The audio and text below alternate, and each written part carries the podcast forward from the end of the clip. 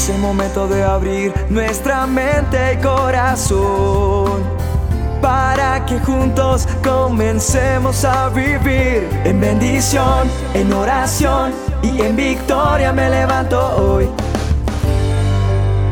La dosis diaria con William Arana. En estos días, eh, en los lugares que Dios me ha llevado a predicar la palabra, alguien se me acercó y me preguntó, William, ¿qué debo hacer para para que Dios conteste lo que yo pido. Tal vez no estoy pidiendo bien, tal vez no lo sé hacer y charlé un rato con esta persona. Y esto hizo que pensara en esta dosis. La palabra de Dios dice en Santiago que nosotros pedimos y no recibimos porque pedimos mal, porque pedimos para gastar en nuestros deleites, para, es decir, pido para mi favor nomás, para no me importa lo demás, no me importan las consecuencias en otras palabras. Y se nos eh, complica la situación, porque Dios es nuestro Padre eterno. Dios nos ama profundamente. Somos sus hijos. Y cuando uno es padre entiende y conoce ese amor incondicional que se siente por los hijos. Y entonces eh, entiendo que Dios quiere lo mejor para mí como hijo que soy. Él quiere lo mejor para ti también. Debemos saber pedir con sabiduría. Porque dice la palabra de Dios que no sabemos pedir. Eso es lo que está diciendo. Y al pedirle a, Dios o a nuestro Señor Todopoderoso, también estamos intercediendo para que el Espíritu Santo nos guíe y nos dé sabiduría, porque Dios nos complace si es para un fin que, que le agrade, que sea su voluntad, que cumpla en las normas, en los cánones que están establecidos en el manual de instrucciones. Sí, cumpliendo sus mandamientos, sus preceptos. Porque sabe una cosa, Dios conoce tu corazón. La palabra de Dios dice que Él conoce mi corazón, que Él conoce las intenciones de mi corazón. Y a Dios no se le va a sobornar, Él no se va a dejar sobornar. Es decir, si pedimos, Señor, dame esto y te prometo tal cosa, mira Señor, que si me das esto, mira, te prometo que... Yo creo que eso es sobornar a Dios y eso no le va a agradar a Dios. Ese no es el carácter y eso no va a funcionar. Cuando nosotros pedimos, pedimos con fe y esperamos que se haga su voluntad. Esperamos que se conceda lo que estamos anhelando.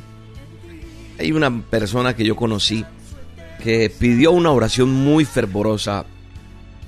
Esta mujer eh, le pedía al Señor volverse a enamorar. Me quiero volver a enamorar, por favor, yo quiero volver a enamorarme. Y eso era lo que pedía. ¿Sabe una cosa? Yo creo que Dios le respondió dos semanas después porque porque Él prueba nuestro corazón también. Y, la joven encuentra por Facebook, por esta red social, a un hombre que, que había sido su amor platónico hacía más de 20 años atrás. Y lo encuentra. Entonces ella está entusiasmada, empieza a hablar muy seguido por teléfono porque él no vivía en la misma ciudad que ella. El joven deja a su novia que tenía y entonces quiere tener una relación a larga distancia con esta mujer que hacía 20 años se habían conocido. Ella además le gustó más este hombre porque eh, veía que él le gustaba leer la Biblia o estudiarla, iba a la iglesia y entonces ella se encantó por eso. Pero también hay un adagio popular, un dicho popular que dice que no todo lo que brilla es oro. Y también Dios, algo que me enseña, es que nosotros tenemos que someter todo a prueba. Y una forma es los frutos. Por eso Lucas habla de esto en la palabra de Dios en Lucas 6 verso 43, si no estoy mal. Y entonces el fruto es el que deja ver quién es la persona. Nosotros tenemos que aprender no a no dejarnos llevar por la apariencia, porque no todo el que diga ser hijo de Dios lo es. Esta mujer, volviendo a la historia, le cree a este hombre y se deja envolver por sus palabras. Y este hombre era un encantador, ojo con esto. Y entonces ella creyó estar firme en esto, en esa relación, creía que era sano, se dejó convencer de la forma como él vivía. Todo lo justificaba este hombre con la palabra de Dios a su acomodo, o sea, para su beneficio, porque decía que Dios nos hizo para ser felices. O sea, él, justificaba cosas que hacía mal. Decía, no, Dios me mandó a ser feliz, yo puedo hacerlo.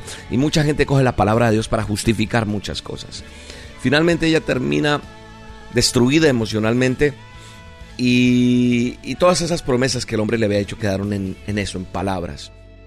Y ella se dio cuenta al final que, que, él que este hombre le estaba haciendo infiel. Ella pidió enamorarse y eso fue lo que pasó. Se enamoró, pero de la persona incorrecta. No es que Dios nos tiente, no estoy diciendo esto. Yo creo que nosotros, nuestros malos deseos, nos seducen y nos llevan a caer más en pecado y en muchas cosas. Y eso nos lleva como a muerte, muerte en vida. ¿Sabe de qué estoy hablando?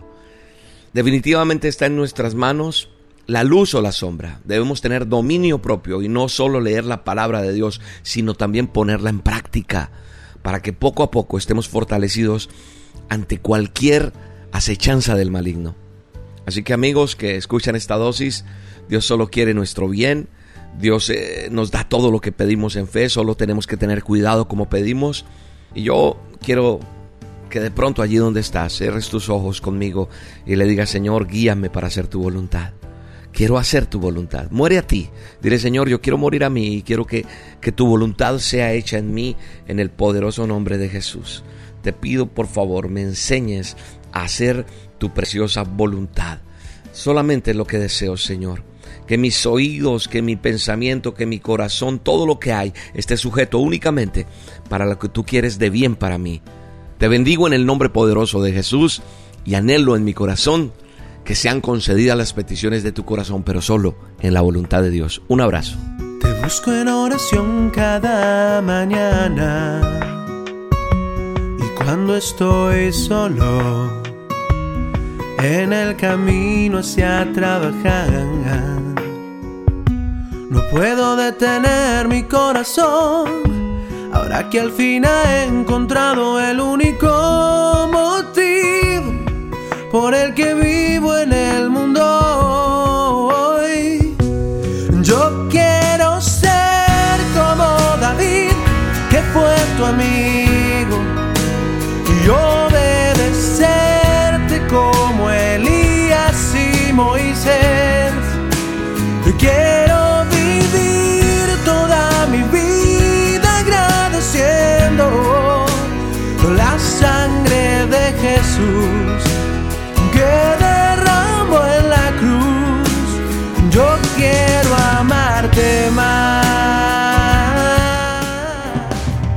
La dosis diaria con William Arana, tu alimento para el alma.